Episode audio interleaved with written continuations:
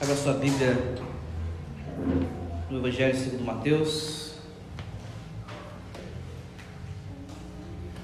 capítulo 28.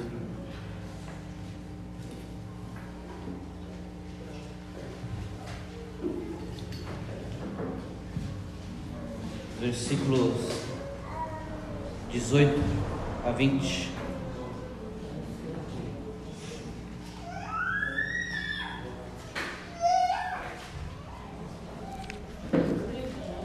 Obrigado.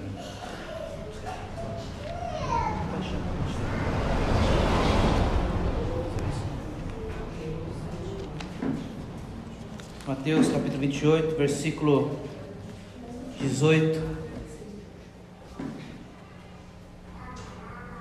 18 a 20 é o texto que nós leremos.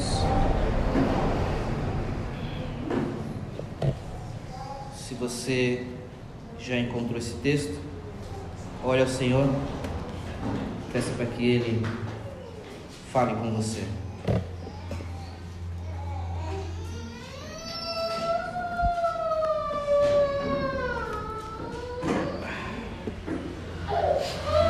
Vamos orar? Vamos falar com o Senhor. Nós suplicamos a Ti, Pai, porque dependemos de Ti. Nós podemos ler essas palavras e não entendê-las. Nós podemos até entender com a nossa mente, mas essas palavras não serem aplicadas no nosso coração de maneira que nos leve a nos mover, Pai. Por isso, não seja o tom da minha voz, não seja qualquer habilidade de oratória que possa existir, não seja nem mesmo a estrutura em si de um sermão, mas que o teu poder, que o poder do teu Espírito Santo opere nos nossos corações nesta manhã, Senhor. E que o Senhor nos alimente, fale a nós, fale conosco e, e molda-nos, Senhor, segundo a tua palavra.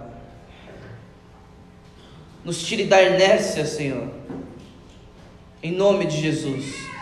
Que o teu poder, Pai, possa se manifestar em nosso meio nesta manhã, pelo poder da tua palavra, Senhor.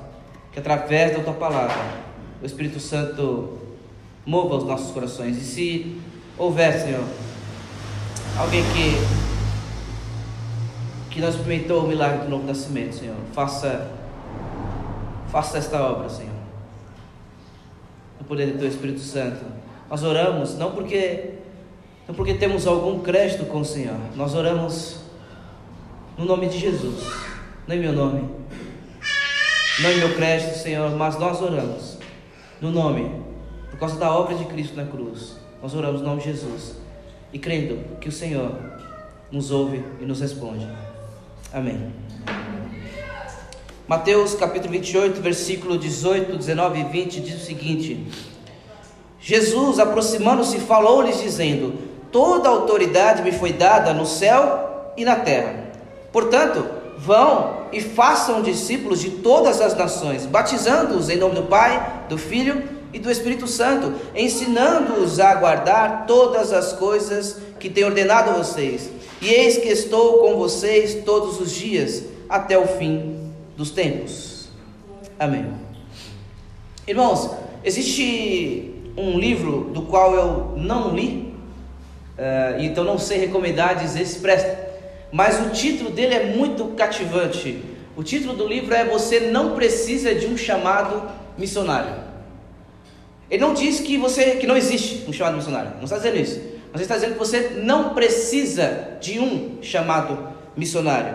E esse texto é muito interessante, porque ele nos leva a pensar que a obra da evangelização, de falar de Cristo, de anunciar entre as nações as suas obras, não é uma obra que é destinada ou do qual é apenas aqueles que são vocacionados a missões, apenas aqueles que foram chamados para serem evangelistas ou missionários, mas a missão de proclamar o Evangelho de Jesus Cristo é uma missão dada a todos os discípulos. Na ocasião desse texto, antes de Jesus se ascender, ele está falando com os seus discípulos. E há uma discussão aqui se ah, ah, os discípulos que estavam aqui eram apenas os doze, mas nós cremos que não. que os discípulos de Jesus estavam aqui, uma grande, um, um grande número de discípulos. Essa mensagem não é apenas para os discípulos que se tornariam líderes, apóstolos, mas essa mensagem é para os discípulos, aqueles que seguem a Jesus. Em outras palavras, essa ordem, esse mandamento de, portanto, vão, versículo 19, façam os seus discípulos façam discípulos de todas as nações. Essa ordem é dada a todo cristão. E note que a palavra central aqui, há uma série de discussões a respeito do id, indo, e nós uh, uh, iremos mencionar isso um pouco mais à frente, mas o ponto central aqui não é o id, o ponto central aqui é o façam discípulos. E tudo que acontece em torno desse texto está centralizado nesta ideia de fazer discípulos.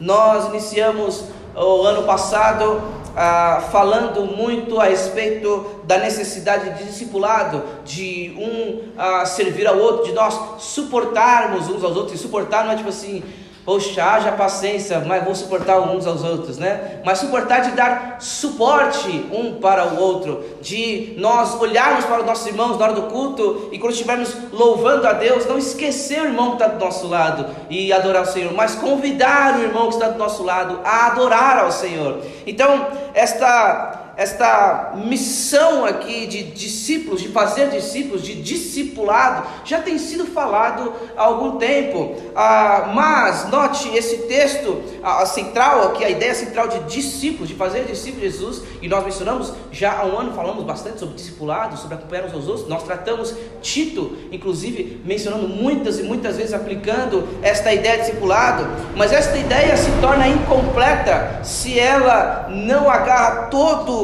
ah, digamos assim, o arcabouço deste façam discípulos desse texto que nós acabamos de ler. Por isso, eu quero dividir esse sermão e eu venho numa sequência de eu quero dividir o sermão em duas pequenas partes, mas não se assustem. É, hoje eu quero dividir esse sermão em sete partes, tá bom? Mas não se assustem, nós não vamos ficar 30 minutos cada parte, fiquem em paz. Ah, a primeira parte que eu quero chamar a sua atenção, o primeiro ponto que eu quero chamar a sua atenção nesse texto é a respeito da ocasião. Qual é a ocasião de se fazer discípulos? Quando? Quando fazer discípulos? E o texto diz, ah, portanto, vão e façam discípulos. Algo interessante aqui, algumas traduções, portanto, ide e fazei discípulos. E de verdade, eu não sou alguém apto para ficar discutindo a respeito do grego, se o ide é indo, se o ide é ide mesmo. Enfim, ah, os irmãos podem talvez procurar pesquisar um pouco mais sobre esse assunto. Ah, e eu, particularmente, fico mais no id do que no indo. Mas algo interessante é que já difundiu-se muito essa ideia de que o id na verdade é um indo. E indo em que sentido? É que você não precisa de uma programação de evangelização para evangelizar, irmãos. Isso é muito, muito importante. Tende-se a pensar de que a igreja de Cristo Jesus precisa de uma programação de evangelismo. Todos os sábados nós faremos uma evangelização, e eu não estou dizendo que isso é um errado. Eu não estou dizendo que a igreja ter uma programação é errado. Eu estou dizendo que mais do que ter uma programação, nós precisamos ter uma cultura de evangelização. E isso é diferente. Uma cultura de evangelização é alguém que não espera chegar o dia X da programação de evangelização para começar a falar de Cristo. Mas evangelizar faz parte do seu indo, faz parte da sua vida. É por meio de conversas ordinárias, por meio de conversas comuns, por meio de assuntos triviais, às vezes, na fila do pão, que você faz aquele ganchinho, né? E, e fala do Evangelho de Jesus Cristo.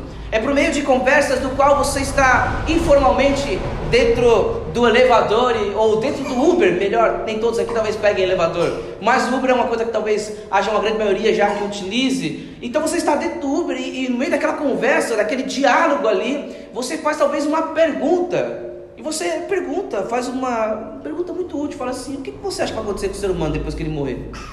Aí daqui você já tem um gancho para começar a falar do Evangelho. E o que eu estou querendo dizer é que nós precisamos, e esse é um desejo do nosso coração, desde o início desta igreja local.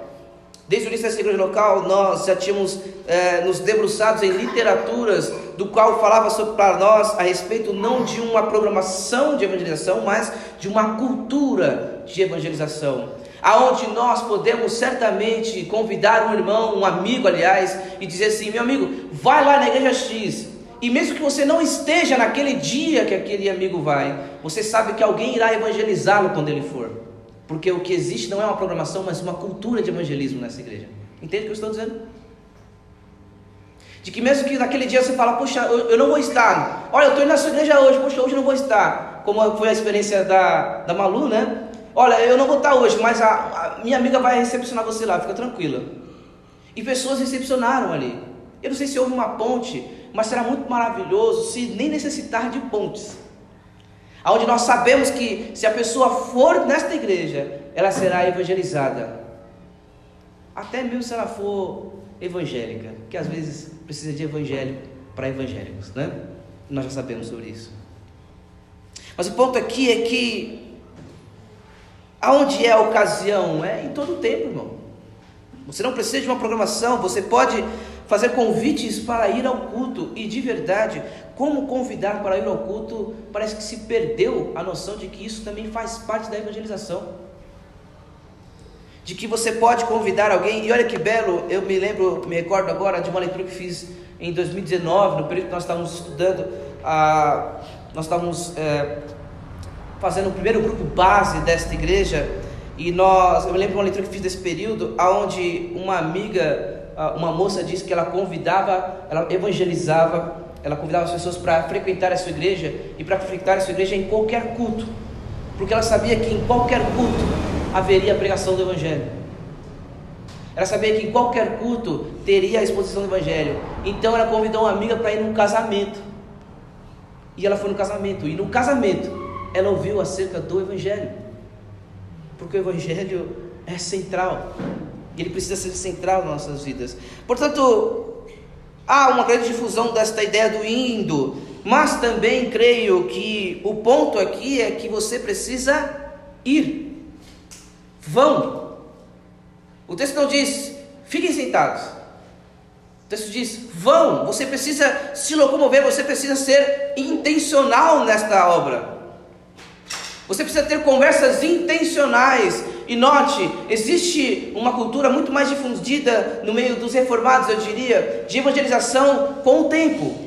Você cria um relacionamento, você cria um, um, um, contato com aquela pessoa, então pouco a pouco você vai conversando, até um ponto em que ela se sente à vontade, você consegue introduzir aos poucos a mensagem do Evangelho, e pouco a pouco você vai evangelizando pelas beiradas. E eu não estou dizendo que essa ideia e que essa maneira de falar de Cristo esteja errada, mas note, você também precisa tomar cuidado para que essa não seja uma estratégia do, da covardia, que essa não seja uma estratégia da incredulidade do qual você acredita que você precisa ir pelas beiradas, porque você não crê que anunciar o Evangelho de uma vez por todas possa haver uma conversão naquele coração. De que você não crê que você possa falar, meu irmão, posso, posso te dizer, meu irmão, não, é uma tendência de irmão, desculpe, mas ele ainda não é irmão até que ele creia no Senhor Jesus Cristo. Ah, meu amigo, ah, eu poderia lhe dizer o porquê que eu sou crente? Uma conversa com você rápida, eu posso lhe dizer por que eu, eu sirvo a Jesus, porque eu sou crente? Posso te falar do que é o Evangelho? E você apresentar o Evangelho. Note, por isso há uma grande ênfase nessa igreja para que se leia o livro que é o Evangelho. Entende? Porque se nós podemos falar do nosso testemunho, nosso testemunho não é o Evangelho. Nós podemos falar da nossa vida e do que Deus fez na nossa vida, mas o que Deus fez na nossa vida não é o Evangelho. O que Deus fez na nossa vida é efeito da obra do Evangelho. O Evangelho se trata de Cristo e da sua morte, da sua vida, morte e ressurreição. Você precisa ir, vão. Qual é a ocasião? Vão de modo intencional, horas. Você precisa sair de onde você está, você precisa sair do seu lugar. E nós precisamos pensar, sim, em outras nações. Nós precisamos pensar como nós, como igreja do Senhor Jesus Cristo, tão logo quanto possível, podemos sustentar missionário fora deste lugar. Tão logo quanto possível, nós podemos sustentar uma plantação de uma igreja em um outro endereço. É claro que nem todos irão a outras nações, mas nós temos que ir. Segundo ponto é a razão. Qual é a razão de nós irmos e fazer discípulos? Qual é a razão disso? O porquê disso? Note, o versículo 19 ele começa com um portanto. Por que o portanto vão e façam discípulos? Ou seja, existe um isso, isso, isso, isso, portanto, vão e façam discípulos. E o que antecede esse portanto? Jesus, versículo 18, Jesus aproximando-se falou-lhes dizendo: Toda autoridade me foi dada no céu e na terra. Portanto, vão e façam discípulos. Você pode evangelizar por constrangimento, porque houve um culto de missões e alguém que ama muito missões falou a respeito da sua covardia, da sua inércia, e porque você ficou constrangido, e porque você ficou constrangido, aí você, acha eu preciso realmente evangelizar, e você vai evangelizar, e você pode ir por essa motivação, ou por medo de ter sangue nas suas mãos, e falar, poxa, eu nunca evangelizei essa pessoa, então eu preciso arrumar algum jeito por medo de ter sangue nas suas mãos. Mas esse não é o melhor motivador. O medo e o constrangimento não é o melhor motivador. O melhor motivador é que toda autoridade foi dada a Jesus no céu e na terra. Esse é o maior motivador da igreja para anunciar, para ir e fazer discípulos. Porque Cristo tem todo o poder no céu e na terra, porque Ele é o todo poderoso. Note, Ele tem todo o poder, ou seja, nada mais tem o poder que Ele tem. Nada mais está acima ou se iguala ao poder que Jesus tem. Ou seja, toda autoridade que existe só existe, só está existindo porque lhe foi dada do céu. Ele tem todo o poder, e se ele tem todo o poder, ele é o único que é tão poderoso, e não há outro poderoso assim. Ele é o único que é todo poderoso, então não há outro caminho, não há outro meio de encontrar salvação dele mesmo. Se ele é o todo-poderoso, e aqueles que não creram no seu evangelho, aqueles que não creram na vida, morte e ressurreição de Jesus, são inimigos de Deus, Ninguém mais pode livrá-los, porque Ele é o Todo-Poderoso.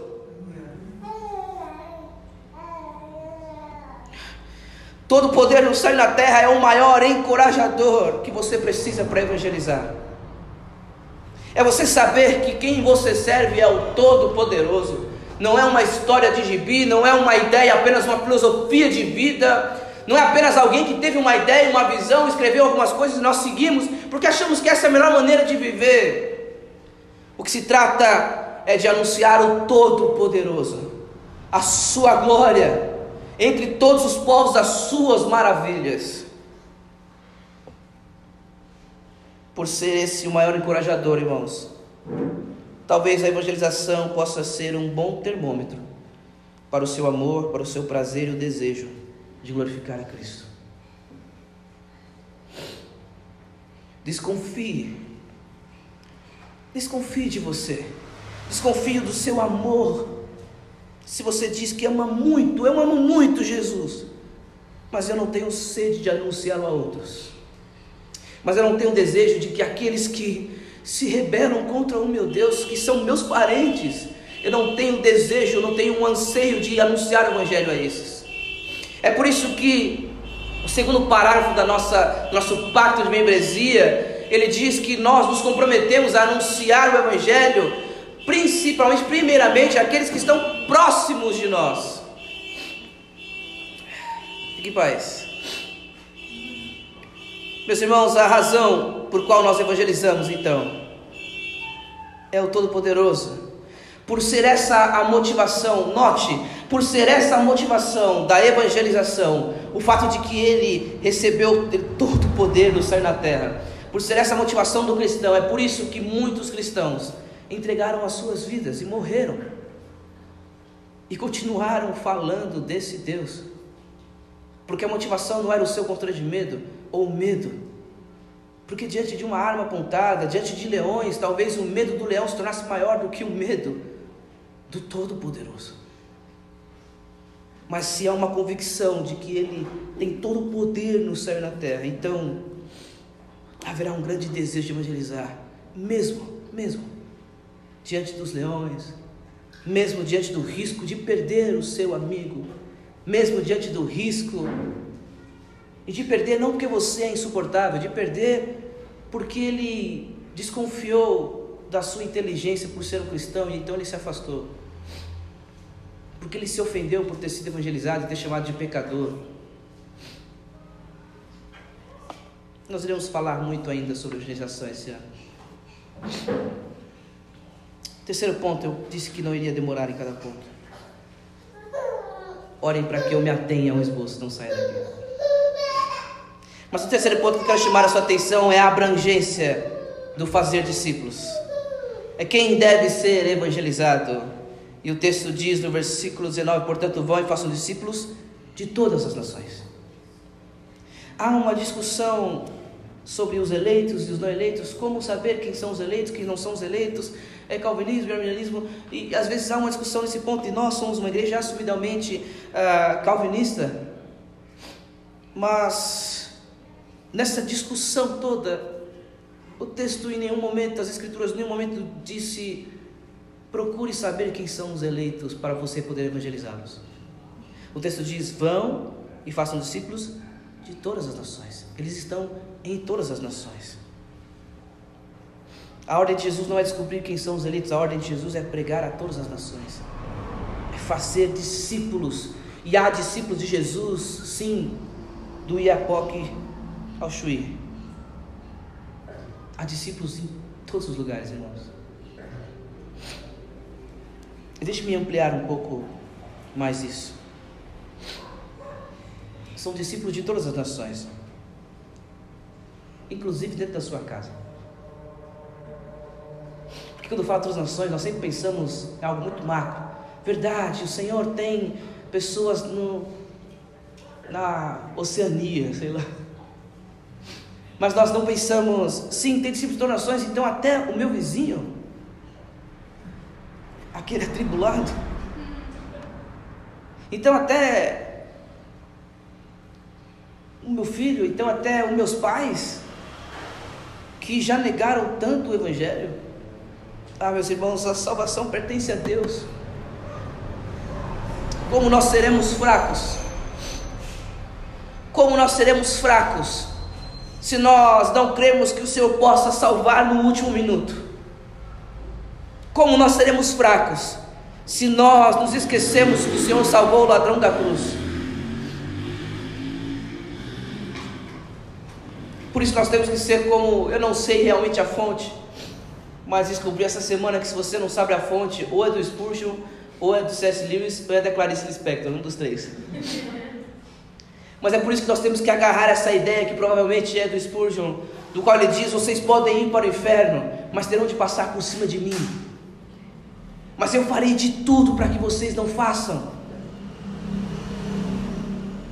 É de todas as nações, irmãos. Porque senão nós corremos o risco de ser como a grande maioria dos jovens e adolescentes que reclamam de igreja, que a igreja não serve, que a igreja é isso e aquilo, aquilo outro, e nós amamos a humanidade, amamos aqueles que nós não conhecemos, mas odiamos o nosso semelhante, odiamos os nossos irmãos aqui dentro. Odiamos os semelhantes que há dentro da nossa casa. Odiamos aqueles que nós trabalhamos todos os dias. Nós queremos evangelizar todo mundo, menos aqueles que estão perto de nós.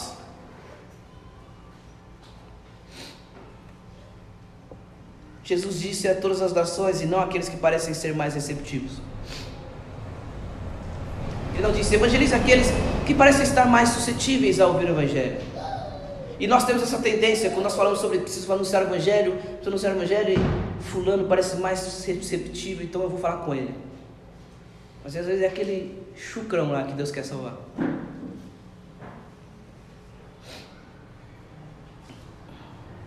Irmãos, é todas as nações todas as nações.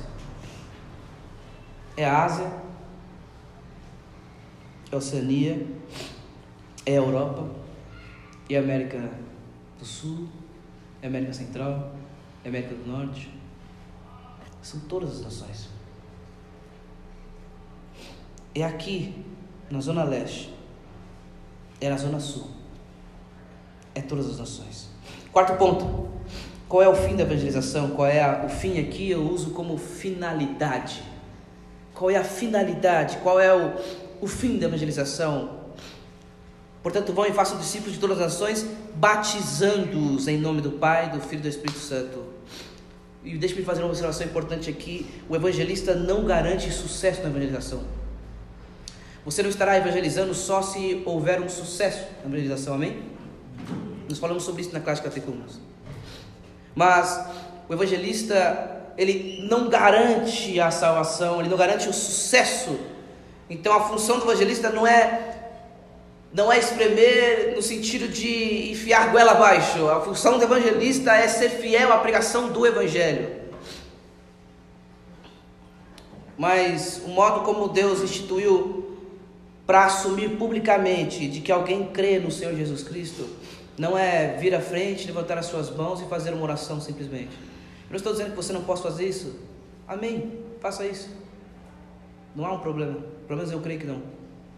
Mas o modo como as Escrituras instituem, como Cristo institui, que você deve proclamar que de fato você creu em Jesus Cristo, é por meio do batismo. No batismo, a igreja afirma que reconhece o testemunho, os frutos desse que está sendo batizado. E o batizado, quando está sendo batizado, afirma um compromisso com Cristo e com a membresia da igreja. Então, o fim da evangelização, irmãos, não é uma oração ou um abraço e uma despedida da pessoa na rua. O objetivo é levá-la até uma igreja local e o objetivo é que essa igreja local receba e que nessa igreja ele possa ser batizado, do qual essa igreja testemunhe sobre o seu fruto e do qual esse mesmo testemunhe o seu compromisso com Cristo e com esta igreja. Esse é o nosso objetivo. Essa é a nossa finalidade. O quinto ponto é o pós-evangelização. O que nós fazemos do pós-evangelização, irmãos? Versículo 20: ensinando-os a guardar todas as coisas que tenho ordenado a vocês. Lembre-se de que o assunto é fazer discípulos. Fazer discípulos não termina na evangelização.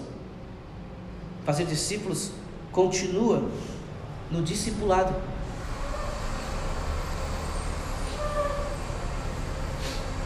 Fazer discípulos precisa se estender. Por isso eu digo que o alvo é colocar esse, esse, esse novo crente em uma igreja local. Porque o alvo é que ele continue aprendendo a guardar tudo que o nosso Senhor Jesus Cristo nos ordenou. E tudo que Jesus Cristo ordenou, meu irmão, é bastante coisa, é de Gênesis Apocalipse. Você precisa de uma relação, de uma convivência com a igreja local. E na evangelização nós anunciamos o Evangelho da Salvação. E no discipulado nós anunciamos o Evangelho da salvação. É exatamente isso. Na evangelização nós pregamos o Evangelho. E no discipulado nós continuamos a pregar o Evangelho, porque, como já disse um zilhão de vezes, o Evangelho não é um ABC da vida cristã, não é a porta de entrada para depois você falar de coisas mais profundas. O Evangelho é o A a Z da vida cristã.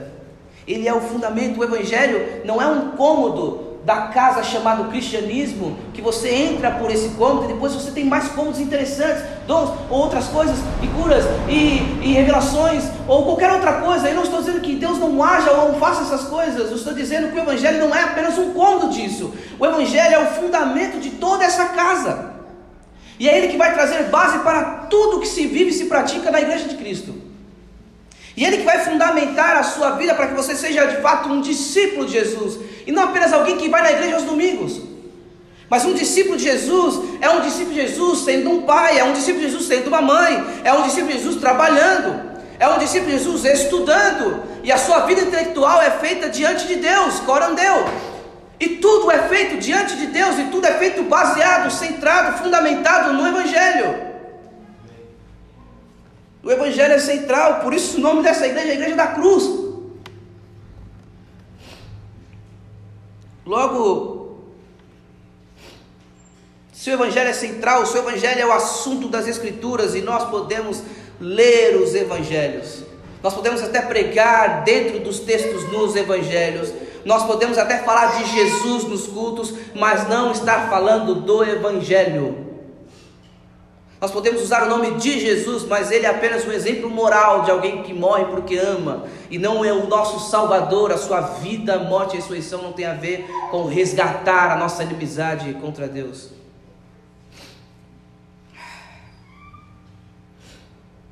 Eu creio que muitos irmãos já leram ou assistiram as Crônicas de Nárnia.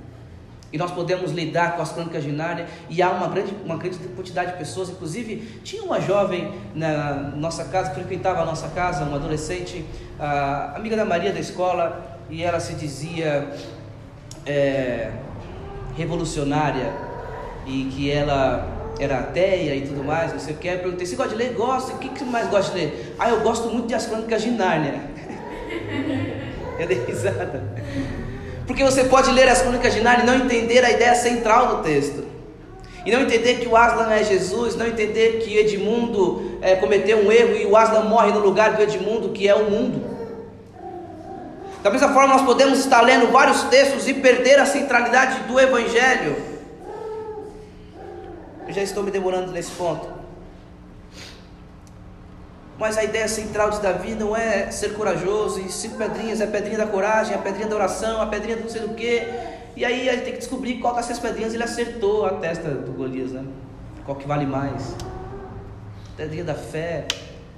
O assunto ali não é você derrubar os seus gigantes, o assunto ali é que nós somos o povo de Israel que temeu o nosso inimigo e Cristo, por meio da loucura, por meio daquilo que parece loucura ao mundo, que é a cruz, derrotou o seu o nosso inimigo. O assunto é Jesus, o assunto é o Evangelho. E de verdade isso parece tão ridículo para muitas pessoas. A ideia de um homem preso, pendurado na cruz, a ideia de alguém que veio ao mundo, um homem que se fez carne e é Deus. Não é apenas um homem, mas Deus. Deus encarnado. Isso parecerá ridículo para muitas pessoas. Isso pode parecer ridículo para os seus amigos, isso pode parecer ridículo para os seus familiares, isso poderá parecer ridículo para os seus filhos, para os seus pais, para as pessoas que você abordar na rua. Isso pode parecer ridículo para muitas pessoas. Por isso eu quero convidá-lo a olhar para o conforto dessa grande batalha que é fazer discípulos. Final do versículo 20 diz: Eis que estou com vocês todos os dias até o fim dos tempos. Eis que eu estou com vocês. Você pode ser desprezado, você pode ser zombado, de verdade, é muito provável que você irá mesmo. Porque se chamaram de Bezebu, o dono da casa, que dirá dos seus súditos? Mas o teu consolo, meu irmão, é esse: é que Ele está com você todos os dias, até o fim dos tempos. Todos os dias. E todos os dias quer dizer todos os dias. Não haverá um dia em que Ele não estará com você. Não haverá um dia em que Ele não estará com você porque esse dia ele também comprou na cruz. Por isso, naquele dia na cruz, ele disse: Deus meu, por que me desamparaste? E ele foi desamparado para que você pudesse tê-lo ao seu lado todos os dias, até o fim dos tempos. Esse é o teu conforto, meu irmão. Mas eu preciso também terminar com esse sétimo ponto, dizendo a respeito do fim, como vencimento mesmo da evangelização.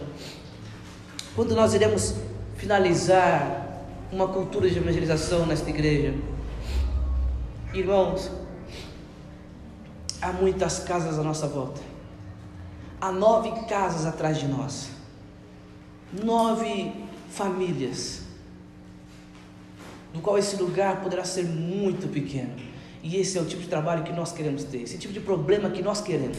Não ter lugar para sentar, ou problema bom de ter. Não tem cadeira, não tem espaço. Há muitas pessoas à nossa volta. E quando nós iremos poder parar e pensar assim, nós já podemos parar, nós já entregamos alguns folhetos aqui na rua e nós já podemos parar com isso. Qual que é o vencimento da evangelização? Note que o final desse texto diz: Eis que estou com vocês e por que, que Ele está conosco? Para que vocês cumpram essa missão de fazer discípulos. Então Ele estará conosco para que nós cumpramos essa missão de fazer discípulos. Então Ele estará conosco até todos os dias, até o fim dos tempos. A nossa missão, irmãos, é até o retorno do nosso Rei. E ela não terá um fim. A nossa missão é falar desse Rei que virá com grande poder e glória do qual ele revelará todo o seu poder no céu e na terra. Que nós não nos cansemos, não nos cansemos, não abandonemos a evangelização e que nós, e que o Senhor nos dê a graça de que a evangelização nesta igreja não seja apenas uma programação, mas que seja uma cultura desta casa, do qual você, aonde está, está pensando em falar de Jesus Cristo, porque entendeu que Ele tem todo o poder, porque Ele é soberano sobre tudo e sobre todos. Amém? Vamos orar. Senhor, muito obrigado, Pai. Muito obrigado por nos dar tão nobre tarefa. Muito obrigado, Senhor, por nos dar este grande privilégio, Senhor, que é falar do Teu Evangelho. Obrigado por nos dar, Senhor, essa grande honra de falar daquilo que restaura o relacionamento daqueles que são inimigos do Senhor e passarão a ter o privilégio de serem feitos filhos de Deus. Ah, Senhor, muito obrigado, Pai. Muito obrigado, Senhor. Nós suplicamos a Ti, Senhor, que tamanha honra, que tamanha percepção da Sua grandeza, do Seu poder possa nos, nos levar, nos conduzir a uma cultura de evangelização. Por isso, por isso trabalhe em nosso meio por isso, atue em nossos corações. Trabalhe no nosso intelecto para que a nossa vida intelectual seja feita diante do Senhor de forma que dê honra, que dê glória ao Senhor, Pai. Forneça a nós habilidades, meios, estratégias das quais nós podemos ir e fazer discípulos. Seja saindo da nossa casa de maneira intencional para evangelizar pecadores perdidos por aí. Seja do nosso dia a dia, do nosso lar, trabalho, onde estivermos. Mas que o Senhor nos faça com ousadia, nos faça ter ousadia, Senhor, porque o fazemos diante do Todo-Poderoso, e esse Todo-Poderoso está conosco todos os dias. Muito obrigado, Senhor, por nos comprar esse grande privilégio de ter ao nosso lado e nos dar essa honra de anunciar o Teu Evangelho a boa nova de salvação, o poder de Deus para a salvação do perdido, para aquele que crê. Nós te louvamos, Deus. Amém e amém. amém.